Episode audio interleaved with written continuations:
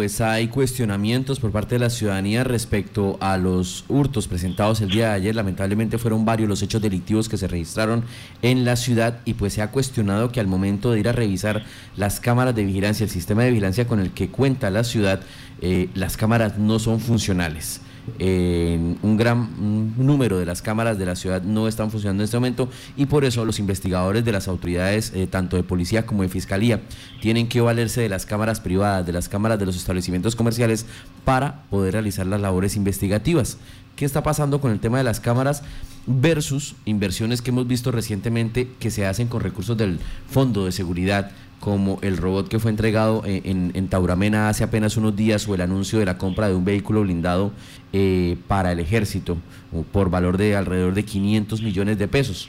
¿Cómo se priorizan esos gastos del Fondo de Seguridad? Le trasladamos la pregunta al mayor José Pinto, coordinador de Seguridad y Convivencia en el departamento de Casanare. Mayor, muy buenos días. Johan, buenos días. Martica, un placer escucharlos. Gracias por, permitirnos hablar de lo que estamos haciendo por la seguridad del departamento. Eh, sí, es importante entender que las problemáticas de seguridad se atienden a través de estrategias y a través de unos, un plan de acción enmarcado en el Plan Integral de Seguridad y Convivencia del departamento. Nosotros en el mes, desde el mes de enero al mes de junio planteamos un, proyecto, de, un proyecto de recolección de información, una recopilación de, la problemática que estaba viviendo el departamento en el momento y, la histórica, sobre todo, de, la, situación eh, delictiva del departamento. Eso nos permite a nosotros generar un plan de acción. Dentro de ese plan de acción, de la mano de la fuerza pública, de la mano de los que ejecutan los procesos de seguridad, que la policía, la, fuerza, la policía, el ejército, la fiscalía, a través de los procesos de investigación y de judicialización, eh, se toman decisiones especiales para atender esas mismas problemáticas. Yo quisiera en, este, en esta oportunidad decirles que los elementos que se están comprando son elementos que están adecuados a una estrategia general. Ahora, al detalle eh, como tal, ¿qué contienen algunos de estos elementos? Es decir, sería imposible decírselos porque es como si yo le diera copia de las llaves a los delincuentes. Hay muchas de estas cosas que se compran por el Fondo de Seguridad, que obviamente por el tema de la contratación salen a la luz pública, pero tienen unos detalles que se utilizan en seguridad para mitigar la problemática. Con hacen eso y teniendo en cuenta la situación que tiene el municipio de Yopal y el departamento de Casanare a través de la problemática de sus cámaras y de no tener sistemas de videovigilancia, la gobernación de Casanare destinó 1.200 millones de pesos para recuperar el sistema de cámaras de Yopal. Las 136 cámaras que tiene en este momento el municipio serán intervenidas. Y a tardar, soy yo, febrero, marzo, estamos ya recibiendo un sistema de videovigilancia con la recuperación especial de ese abandono que tuvieron los sistemas de videovigilancia del municipio durante sobre todo los dos últimos años anteriores eh, y darle esa vida especial a recuperar y darle la tranquilidad a las personas que las cámaras de videovigilancia y nuestra policía a través del centro de monitoreo va a estar encima de eso. La, gobernación de Casanare adicional a eso eh, tuvo a bien a partir del mes de enero eh, tener ya activa en todo el departamento la línea de denuncia única 123 atendida y organizada a través del Centro de Mando y Control que se realizará en el, municipio de Yopal, que tendrá el sistema de cámaras. Adicional a eso, dentro de esas inversiones también se priorizaron una unión de eh, comunicación a través de radioenlaces que generarán la posibilidad de, en sitios donde no se tiene comunicación, que las personas puedan denunciar. Ahora, como usted toca el tema de la camioneta, la camioneta que se va a eh, comprar para el Ejército Nacional, que se planeó comprar para el Ejército Nacional, es parte de una estrategia general de seguridad rural. No es la camioneta eh, del general comandante de división, él tiene su camioneta. Eh, la camioneta es una camioneta que tiene unas condiciones especiales que pues por seguridad no las puedo revelar, pero tiene unas características que le permitirá desde el mando y control de la unidad ir a los sitios a donde no iban nuestros comandantes de batallón y comandantes de brigada, de la mano de unos pelotones motorizados que garantizarán la seguridad rural en el norte y en el sur del departamento. El señor gobernador en el, municipio de Tauramena hacía la eh, eh, entrega o la, el compromiso de designar uno de esos pelotones para el sur del departamento y atender de manera rápida, ágil, oportuna, a través del Ejército Nacional, la seguridad rural y la productividad de los, de los, de los eh, campesinos en nuestro territorio. De igual manera, se tiene pensado y se tiene planeado con esos mismos recursos en el mes de febrero marzo ya cerrando los hechos contractuales, tener eh, capacitados, entrenados y listos para su operación otro pelotón en el sector del norte que nos ayudará también a llegar a donde no llegaba nuestro ejército nacional. Igual manera nuestra Policía Nacional se va a fortalecer a través de eh, herramientas de movilidad, herramientas de investigación que serán entregadas a nuestra Fiscalía, herramientas de, seguimiento, de interceptación que permitirán ayudar a, mitigar la problemática de la extorsión, que es uno de los problemas más graves que tenemos en este departamento. Permítame, yo quiero preguntar algo sobre las cámaras. Aunque usted nos dice, listo, la gobernación ya habilitó la línea de denuncia 123 va a estar atendida aquí en el municipio de Yopal, va a tener también, eh, digamos que esa sala de vigilancia, pero en este momento, ¿cómo están? Porque siempre se ha hablado de lo mismo, que hay cámaras de hace 5, 6, 7 años, hay cámaras que ya no están en funcionamiento, ya la sala eh, tampoco, eh, alguno de sus equipos tampoco está habilitado para, para la nueva tecnología. ¿Cómo estamos? Bueno, las cámaras en este momento, la situación de cámaras Yopal es crítica, es, mortal, está en rojo, definitivamente. Por eso la importancia de haber destinado esos recursos que se destinaron para eso. Con esos recursos nosotros vamos a recuperar el sistema, el sistema óptico, el sistema de líneas, algunas cámaras que se van a, a repotenciar, algunas toca cambiarlas obviamente ya por su tiempo, y a través de este proyecto lo que se quiere y lo que se busca es dejar las 136 cámaras funcionales nosotros tenemos que poner a funcionar las cámaras, las vamos a hacer una reorientación de algunas, una reubicación de otras, unas protecciones adicionales para otras, pero lo más importante es eso. De acuerdo a lo que se ha hablado con la alcaldía, la alcaldía tiene el compromiso para el siguiente año de, eh, ajustar, eh, de hacerle una inyección a ese capital para consolidar eh, el proyecto y mejorar algunas otras cámaras. La idea de la gobernación es dejarlas funcionales todas eh, sin embargo, pues es necesario a través de recursos de la alcaldía también que nos ayuden con la inyección de presupuesto para que el siguiente año nosotros podamos actualizar algunas otras, ya que algunos software que se van a incluir no, no, no se no, no lo permiten las cámaras que ya llevan cierta cantidad de tiempo. Entonces, con esos recursos pensamos nosotros actualizar esas cámaras y incluirle los software de identificación de placas, de identificación de rostros, de generación de impacto, de generación de pánico. Eso es lo que se busca a través de eso. En este momento tengo que decirte, Martica, que las cámaras definitivamente están, están fuera. Eh, es importante, eh, y Johan lo, lo tocaba ahorita, la, la, comunidad debe ser parte de la seguridad y, es una invitación a todos. Si yo tengo seis cámaras, destinemos una para la calle. Creo que eso no nos va a afectar mucho y aparte de todo nos va a ayudar a cuidar nuestro entorno.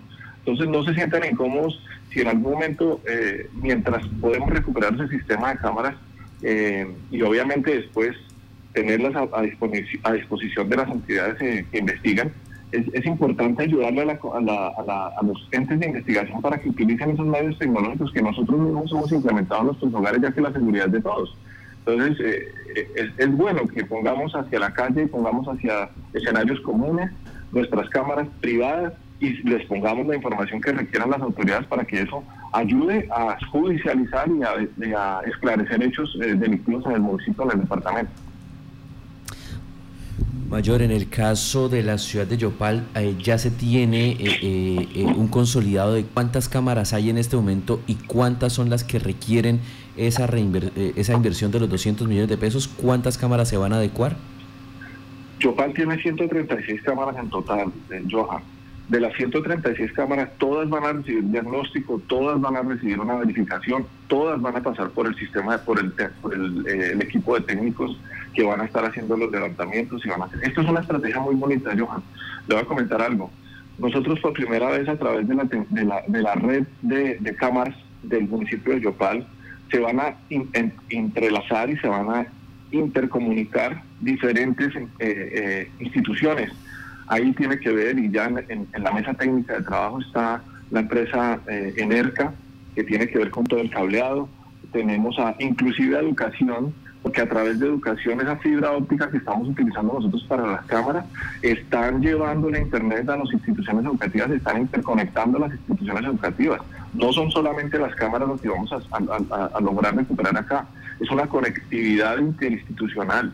La alcaldía municipal también tiene una serie de datos que transmiten a través de esas eh, de esos fibras ópticas que nosotros tenemos o que se tienen tendidas por todo el municipio y por tanto es importante eh, darnos cuenta que la recuperación de esa fibra óptica que conduce las cámaras a donde están pegadas las cámaras es una fibra óptica que también transmite datos, que también genera educación, que también genera eh, control de los sistemas de electricidad del municipio, porque también la, empresa de, energía eléctrica, perdón, la empresa de, alumbrado público del municipio también tiene que ver en el proceso. Entonces hay, hay una cantidad inmensa de personas que van a estar encima del proceso. Es un proceso completamente diferente, se hizo articulado con una mesa técnica eh, liderado por la Policía Nacional, de la mano de NERCA, de la mano de, todas las instituciones que tienen que ver con esa fibra óptica para poderla cuidar. Y obviamente es necesario que si vemos trabajar, identificamos las fibras ópticas y los cableados que estamos dejando nosotros no solamente para seguridad, sino para comunicación entre las otras instituciones y generar educación, sería importante que los ayudemos a cuidar como ciudadanos. Eso, eso, eso hace parte del proceso, eso hace parte de la, de la integración de los, de los medios de comunicación y de tecnologías con la comunidad. Entonces esa es como la, como, como la, intención real del proceso y como te decía, la intención es, intervenirlas todas y a futuro, ¿por qué no en un año, dos años, generar una ampliación? Estamos buscando un modelo participativo comunitario en donde las personas puedan ayudar a aportar a la seguridad y eh, mitigar y obviamente generarse seguridad para sí mismos y para sus sectores y para sus barrios. Mayor, en el caso de, de las cámaras de seguridad, nos dicen, bueno, ¿cómo se va a suplir el tema del pago de internet, el pago del servicio de energía, porque pues e, ese es un costo que, alguien tiene que asumir. Sí, nosotros por eso estamos interconectándolas a través de fibra óptica propia. Enerca tiene que ver con el tema. Es un convenio que se tiene con, la empresa de energía del Casanare, eh, la empresa de alumbrado público del municipio también. Entonces, a través de convenios y, alianzas eh, interinstitucionales, se pretende liberar esa carga, pero nosotros desde el proyecto, desde la Dirección de Seguridad y Convivencia, en el planeamiento y en la organización eh, del plan integral, se pensó en el, en el sostenimiento en el mantenimiento de estas redes, sobre todo darle esa capacidad de seguimiento a la policía a través de la línea 123. Esa línea 123 no es solamente una línea telefónica, Johan. La línea 123 es una línea de datos dedicada, es una línea que tiene unas capacidades adicionales de transmisión de datos, son unos elementos eh, superiores que le permiten a la policía estar las 24 horas pendiente de los sistemas de seguridad y de cámaras, eh, de los sistemas de comunicaciones y de las aplicaciones de denuncia que existen en este momento por parte de la policía y de la fiscalía. Entonces es un paquete completo eh, que va a permitir que funcionemos, va a permitir que andemos. Es en una mesa de trabajo nosotros tuvimos eh, a bien hablar con la alcaldía y hablábamos del tema con respecto a ese sostenimiento de esos procesos, a esos mantenimientos a futuro. Eh, los, los fondos de seguridad no permiten que se hagan y se manejen cosas por funcionamiento, pero adicional a eso, eh, nosotros hicimos consulta también en el Ministerio de Interior para lograr hacer algunas eh, interacciones a través de eh, los mismos fondos de seguridad y de recursos propios para poder garantizar definitivamente ese funcionamiento, esa conectividad en la que deben estar nuestras cámaras de, del municipio y todos los sistemas tecnológicos de seguridad. Mayor, me están pidiendo acá eh, del sector de Llano Lindo. Ustedes están hablando del Fondo de Seguridad, pero la comunidad en este momento allí en el sector de Llano Lindo pues tienen que despedir a un joven que fue asesinado con arma de fuego y dicen el Fondo de Seguridad, las autoridades competentes en esta situación, ¿qué están haciendo para prevenir estos, estas organizaciones juveniles eh, que terminan eh, inicialmente como pandillas y luego eh, hacen tránsito ya a esas organizaciones delincuenciales de mayor grado?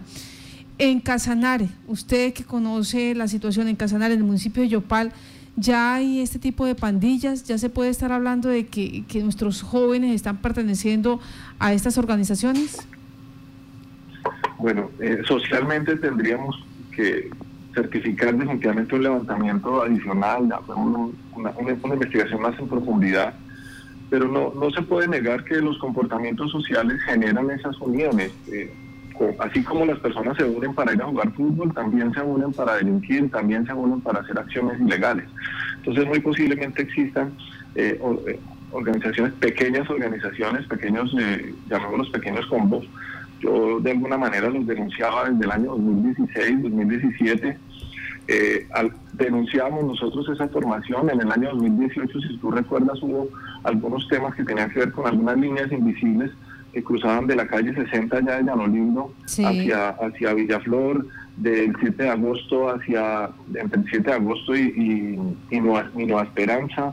Entonces, eh, eh, desde esa época, digamos que, que, existieron este tipo de temas, volvió a bajar, volvió a, a, mermarse esa problemática, esa, esa situación que se venía viviendo.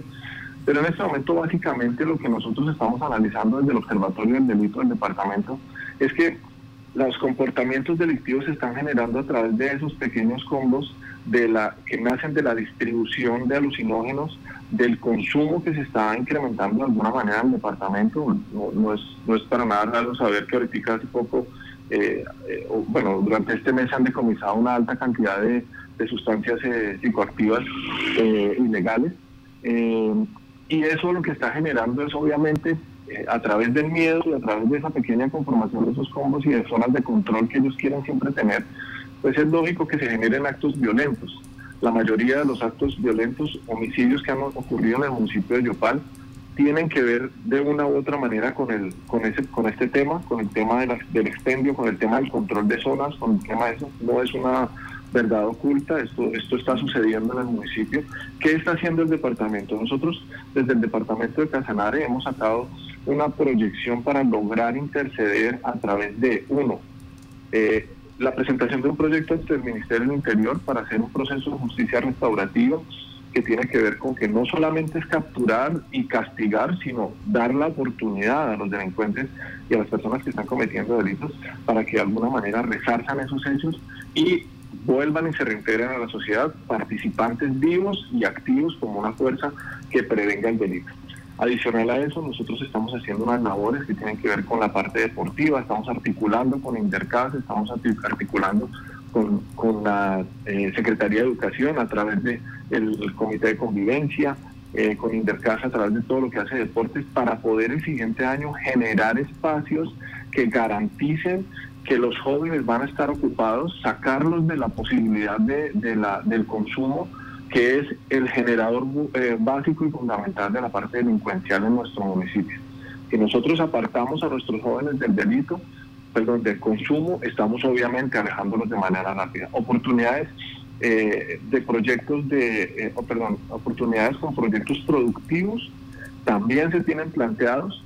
no solamente, recordemos que la seguridad es integral y la seguridad es transversal, nosotros estamos recomendando y desde la Dirección de Seguridad y Convivencia hemos recomendado no solamente a, la policía y al ejército, sino también a la educación que a través de sus proyectos transversales nos ayudan a generar espacios productivos a través de la Casa de la Cultura, espacios eh, lúdicos y, espacios en donde los jóvenes puedan aprender a tocar eh, algún instrumento o, hacer alguna labor lúdica. Y adicional a eso, desde Intercast, pues obviamente generar esos espacios, esos aportes para poder hacer eh, ¿por qué no esas jornadas inmensas eh, deportivas en donde todos eh, en, el, en, el, en la ciudad y en el departamento podamos salir a ejercer, a hacer algún deporte y los jóvenes que tienen esas capacidades adicionales puedan tener una oportunidad de vida a través del deporte en escuelas de formación. Entonces, esta estrategia la hacemos todos. Esta estrategia es, integral. con salud nos hemos unido muchísimo este año eh, el día de ayer nos, nos eh, tuvimos el cuarto encuentro del tema de política de drogas eh, a nivel nacional. y en este encuentro obviamente se lanza el proceso de la, de la ruta futuro que tiene que ver con la mitigación de las drogas. Nosotros con salud hicimos un plan de drogas, el plan de, departamental de drogas que ya está aprobado.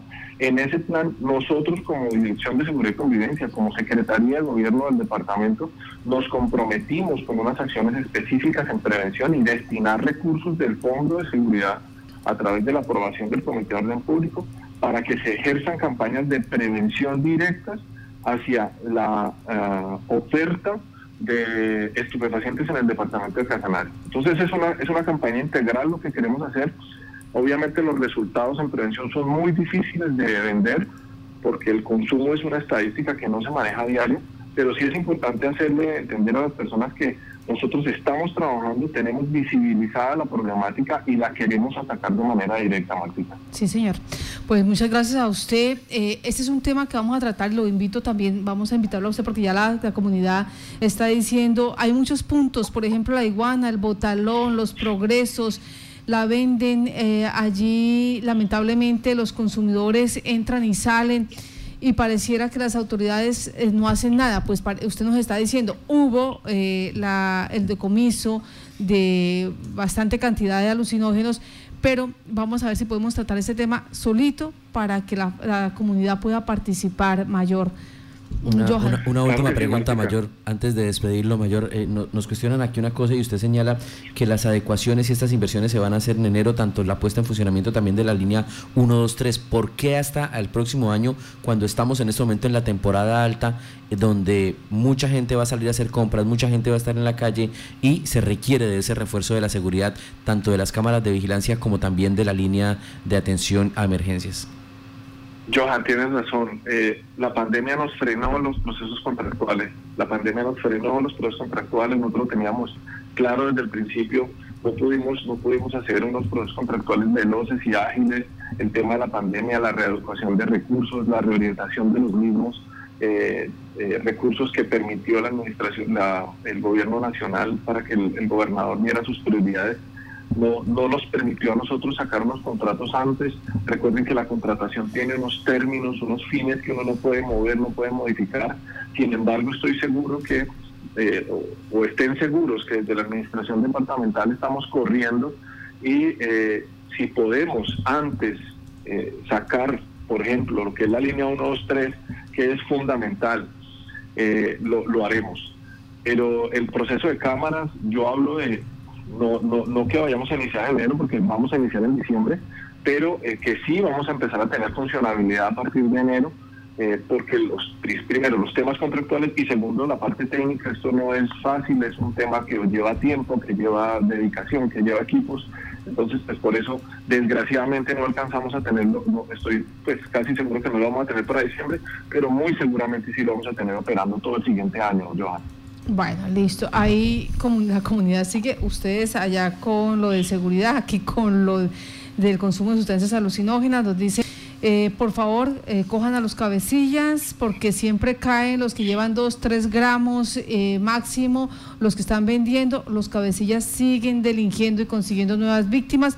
Pareciera, en el caso de Yopal, pareciera que Yopal estuviera franquiciada, o sea, que ya hubiera sectores vetados, que ya se conociera esto, pues vamos a ver si logramos articular también información con las autoridades, con la parte policial, con el mayor con las autoridades que nos eh, regalen eh, comunicación y que nos puedan contar qué es lo que está pasando, porque los padres de familia están preocupados, están asustados con esta realidad. Mayor, que tenga buen día.